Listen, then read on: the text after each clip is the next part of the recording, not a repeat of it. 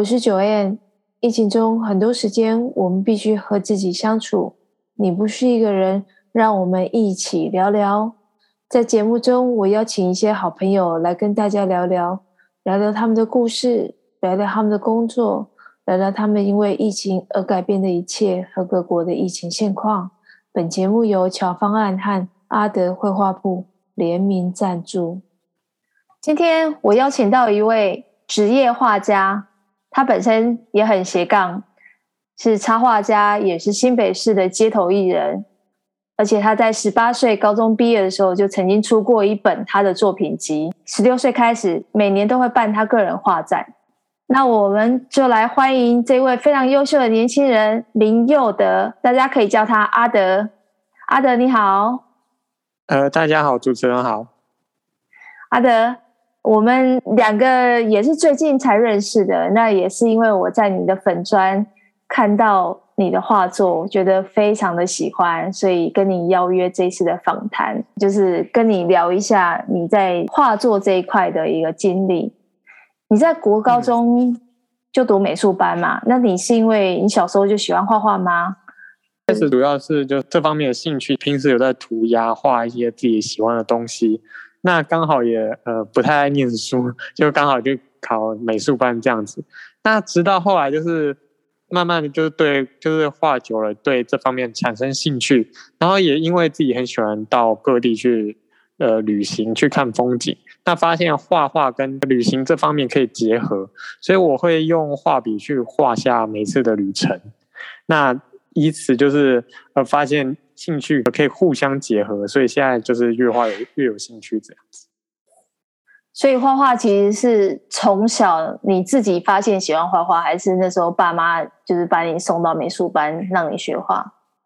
呃，主要还是自己喜欢画啦，就是有这方面就是这方面的兴趣，还有这方面的天赋吧。呃，也就是慢慢练习，然后慢慢就是找到一些技巧跟一些能力这样子。那你刚刚提到。就是你是很喜欢到各地去做画画。那我曾经在一个报道上面看过，你曾经用绘画幻术壮游台湾的一个圆梦之旅。那我想好奇的是，你当时怎么会有这样的想法，想要做这件事？呃，因为我就是想要去各县市做旅行。那当时其实就是呃一一方面是经费不足，那另外一方面我也希望就是。可以更认识当地人，所以我发现可以用就是画作，可以跟当地的一些民宿业者或者是一些背包客栈做交换，这样，那可以以此认识民宿老板，然后以此用画作来让我节省一些旅费。所以一刚开始，你记得你第一次用绘画幻术的地点在哪里吗？呃，是在高雄的一家青年旅馆。那当时就是有看到他们就是有专场幻术在脸书上面的征才的一个讯息，那我也刚好就是传讯息把我的作品给他看这样子，那我们就是做交换，那也在台湾展开二十几次的才艺幻术的部分。哇，二十几次，那每一次都是很顺利完成吗？还是这中间有没有什么样的碰到比较困难的幻术的经验？嗯、呃，也是有遇到，就是有遇到很热情的老板，也有遇到交换上面也有所就是意见上冲突，或者是彼此沟通不良的现象，那都是一些经验和回忆。那从幻术的过程当中，我也会就是看到形形色色的人，跟接触到一起在旅行的伙伴，这样子就是会有很多的回忆跟经历。那因为用这样的方式，所以就在当时高中三年可以。就是把台湾各县市都有去过，那也跑遍了台湾六大离岛。我记得上次跟你初次访谈的时候，你说台湾的三百六十八个乡镇之中，你已经跑遍了三百个乡镇。啊，这三百个乡镇你。走过，你有没有特别对哪一个乡镇你比较有特殊的印象？基本上在每个乡镇待的时间可能也不算是很长，有些乡镇就是走特色，然后可能走马看花、蜻蜓点水。那我比较待比较久的就就是在马祖待了一个月，那五个岛我就是各待了一个礼拜，那样子比较深入在当地去体会，那印象很深刻。当时就是晚上。看着看着呃蓝眼泪跟星空，还有就是环绕的自然美景，就是难忘的一些经历，这样。所以那一次待整整一个月，都是在每天画作吗？呃，通常就是走在岛上面，就是各个聚落里面呃漫步，那看到呃自己喜欢的风景，就把它画下来，这样子。可能就是走走停停，然后看看画画这样子。那你大部分的画作完成是在现场绘制吗？还是你现场先勾勒？然后拍照下来，回家再把细部的完成。要看当时的一个时间跟天气还有的状况性。那基本上就是都会带着这些用具，那出就是出去这样子。那如果在现场描绘，其实更能就是让自己当下的心情跟当下的环境融入在作品里面。那有时候也会因为呃天气上面或者是。同就是有时候会有同行的人，不不要让对方等待这样子，那也会拍照回来画，其实是不同的一个感受，那都会去体验看看。那在选景上面呢，你有的一个喜好是怎么样来做选景来来决定这个地点？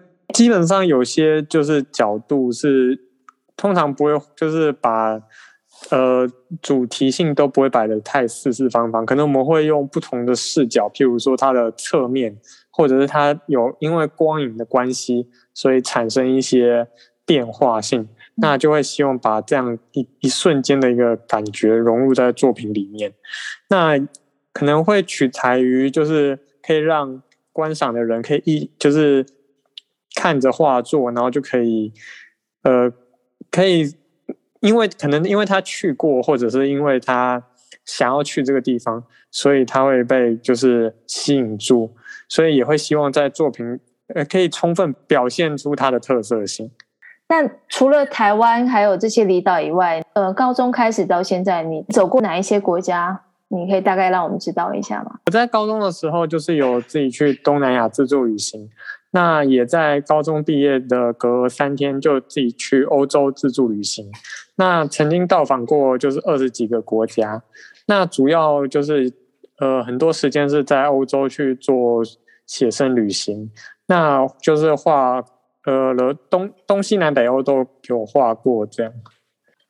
那通常，你去到一个国家呃的。大概一个国家，你可能排多久？这个是事先都会先预料会哪个国家待几天吗？还是说，其实你是到了当地之后，你会再做安排？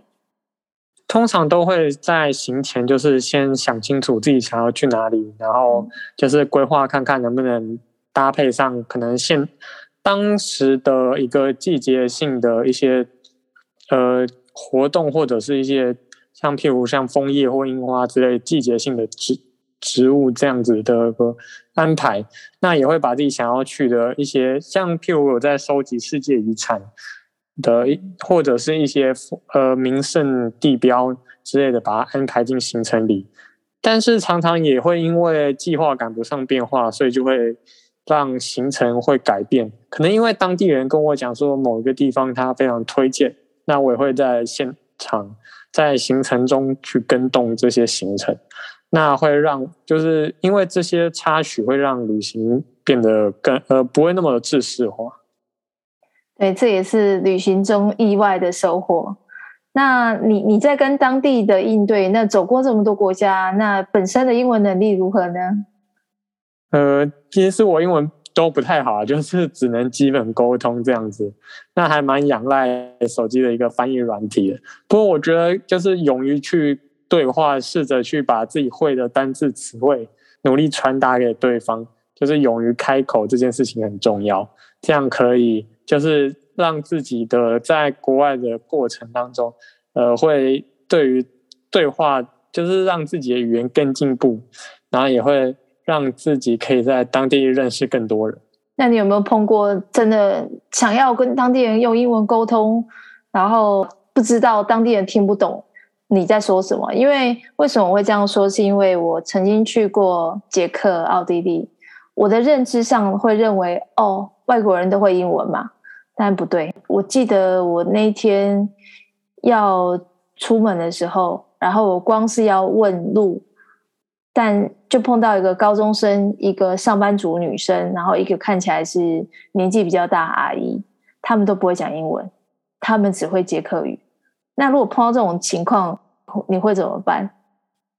通常就是会可能会去找其他人询问吧，或者是用手机的翻译软体让他们念给手机听，再翻成中文转给我听，这样子。我跟你分享，我那一次碰到这样的情况，我怎么解决？而且情形是我还没有带手机出门，因为我去跑步，然后所以我碰到当地人，然后我光是问他我那个饭店在哪里，他们就听不懂，很简单英文，但是他们听不懂。然后最后我自己，呃，当时解决的办法是，我就脑海中回忆我刚刚经过的地方，然后就有一间哦，是连锁饭店。我就想到，我就去连锁饭店，然后问他们大大厅的服务人员，然后来解决了我那一次迷路的这个很大的一个危机。对，为什么我讲说危机？是因为那一次我是去跟朋友他们参加旅游团，然后整团的人。都不知道我出门跑步，因为我很早就起来跑步，然后他们也不知道，然后我自己也没有办法跟他们联系，因为手机都没有带嘛，所以那一次对我来讲超紧张的情况。对，不过有时候就是，嗯，给你参考一下，如果碰到突然手机没电了，那你可以用这样的方式，就去找个饭店求救。所以自助旅行会遇到很多的临时的插曲、突发的状况，那学着去应对，去就是解决问题。是，就是会有经过这样的一次又一次旅行，会有很多的学习。对，没错，而且你就可以学到经验，然后还可以分享。对，因为或许别人没有遇过像你曾经遇过的情况。每次出去旅游的的经费啊，你都是爸妈会赞助你经费吗？还是说你都是自己存下来的钱去旅游画画？呃，在出国的部分都是自己赚钱，自己出国这样子。那我有把我自己的画作印成明信片，然后就是在疫情之前，我卖给卖给外国人做纪念，这样可以把台湾的手绘明信片寄回他们的国外当纪念品。那我有在文创市集在做贩售，呃，也有在卖自己的画作，然后就是让可能有些人去过我画的地方，那可能他会想要把它买下来挂在家里，就是做回忆。那除了画作，还有明信片，然后还有你当时出的这一本作品集，有没有自己的网站在把这些的作品然后放在网站上面，还是说在你的粉丝专业阿德绘画铺里面都有这些资讯？会把我画的作品，然后就是把它就是还有搭配一些我的画的时候的文字，然后就是分享在。脸书上面，然后让大家去看这样。那目前就是有未来可能会考虑，就是经营一些部落格，然后就是更明确的介绍，譬如台湾的各乡镇这样。对，或者是说把你当时画这一幅画的心境也写下来。我相信这个在嗯，大家看你画的时候，其实就会体会到你当时的心境。这也是给你的一点小建议。在你的粉丝专业啊，我看你的画作都是钢笔速写水彩，你还有其他的画作媒材吗？嗯、有时候会因为现场的一个景色而去做呃媒材上的调整，譬如我也有在因为画一些农田的一些乡村景色，而想要用更细腻的笔触去表达，像是稻穗啊，或者是呃麦田那种，就是呃一些比较粗糙的一些质感。有时候，有时候就会加入一些色铅、色铅笔，或者是像很流最近很流行的枯枝笔，做一些质感。那有时候在就是深山看一些瀑布，那想要画出水的一些比较单纯的黑白感觉的流动、流动感的时候，也会用水墨的方式去表达。那我还是会希望，在不管是用什么媒材，我都可以在。作品当中，让所有看的人可以看出我个人创作的一个特色跟手法，来展现个人的风格。那除了你的个人创作的画作，呃，如果说我们想要请你特别帮我们画一幅我们想要的主题，你也可以做这样子的一个服务吗？也有在接客制化的部分，就是让。大家想要把自己可能旅行的回忆画成画作来做纪念，也可以就是私信给我，把你的作就是照片啊，或者是一些想法，就是告诉我，那也会可能可以把它创作成一幅画作，让想要收藏人做纪念这样子。哇，这也是不错。那如果听众朋友如果有兴趣，想要把你的个人的某个地方的回忆，然后记录下来画作，你就可以私讯。阿德的粉丝专业，好，然后再跟阿德直接联系。那你目前的绘画主题大概是哪一些？现在有有在就是画的主题也有包括呃台湾的文化资产，那就是有画一些呃台湾的三合院古厝，还有洋楼。那这些可能即将会被可能即将消失，或者是保存下来。古迹、文资价值、身份很有特色的建筑，那我觉得这些题材是其实是代表就是台湾的一个建筑特色的一个风貌的素材。那也希望就是把它画下来，让更多人知道台湾建筑的脉络的美感。那我也有在创作关于登山的部分，这一两年我还蛮热衷在台湾爬山。那我会把我爬山沿途看到的风景，就是把它画成作品，让大家可以感受台湾山林的美。其实最近也是有聊到，你接下来也是会安排到我的老家西湖，然后还有附近的埔盐啊、埔心啊这些地方去，把一些洋楼古厝画制下来。要去哪一些乡镇的安排，你会事先就把这个一些资讯抛在你的粉丝专页吗？因为为什么会这样问？是因为 PO 下来，也许粉丝他们刚好是那些地方是他的家乡，那他或许就可以给你一些哦他们的推荐地点啊，或者是说你可能到了那边，可能需要一些人哦安排交通，那他们或许也就可以提早帮你做安排。通常都是会有时候也会因为一些自己的个人冲动的而去就是。个人冲动前往也不一定会是自己会规划说哪一天固定会去哪里，有时候就是呃要保持着旅行的一个未知，嗯、所以就是可能会突然就想去某一些地方，所以通常都是会就是去了才让大家知道这样子。那也有人会就是告就是在我去过把画作分享过后，告诉我说，哎，那个乡镇那个附近也有什么他很推荐的地方。那他他也会告诉我，那他这因为这样的行为，也会让我有可能在过过呃在未来再去造访那个地方，成为呃下一次再度再访的理由。那像一些老宅啊，你知道像应该你也是听过啊，就是台湾有一个人他去收集老宅上面的花砖，然后把它变成一个花砖的博物馆。嗯，嘉义。对，那你之前也是有画过这样的老宅吗？就是它有台湾花砖。对，基本上就是台湾很多的老宅里面有很多很有价值的一些艺术的艺术品，像花砖啊，或者是一些浮雕、呃剪黏或者是一些木雕，都是一些老宅的一个艺术价值的所在。那很值得大家去记录和保存。那另外还有像是原住民的图腾，之前在你的画上面都有，就是这些素材都是很有台湾代表性的，可以让我们创作在作品里面可以介绍分享出去，很有属于本土的一个代表。嗯，没错。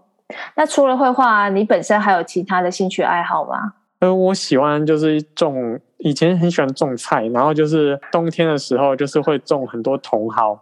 然后就是会边种边画，就是从它发芽到开花，那会把它画下来。然后画完之后，也可以把它就是摘下来，然后煮成火锅。也可以也可以画自己煮的茼蒿火锅。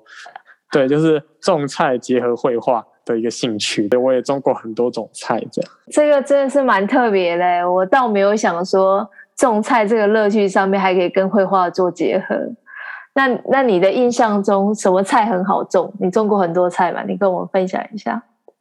哎，我大部分种了非常多的小白菜啊，就是收成速度比较快，这样，然后很容易就是让我的菜园绿油油这样子，那看了会心情比较好这样。那我也有，就是那我也很喜欢看棒球，所以也会去棒球场。那可能看棒球过程中也会速写一下棒球场的热闹的状况。那我也有去过日本甲子园，画过甲子园球场。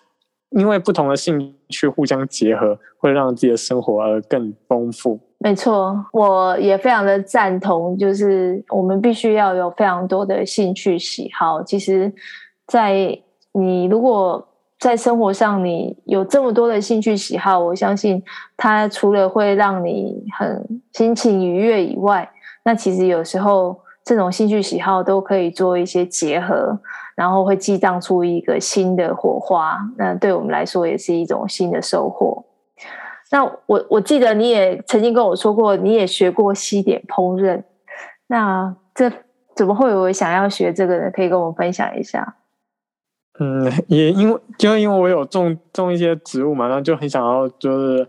呃，会种做一些菜这样子，那有种一些香草，像迷迭香什么，就是九层塔什么的，就是会想要把它融入菜色当中，那 就是各就是各种兴趣结合的。